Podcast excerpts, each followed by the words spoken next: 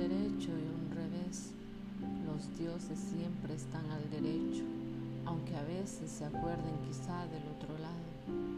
El hombre siempre está al revés y no puede acordarse de otra parte, pero también el infinito suele dar vueltas en el aire como una moneda que no sabemos quién arroja, con sus giros de sarcásticas guiñadas y así cambian a veces los papeles, pero no seguramente la memoria.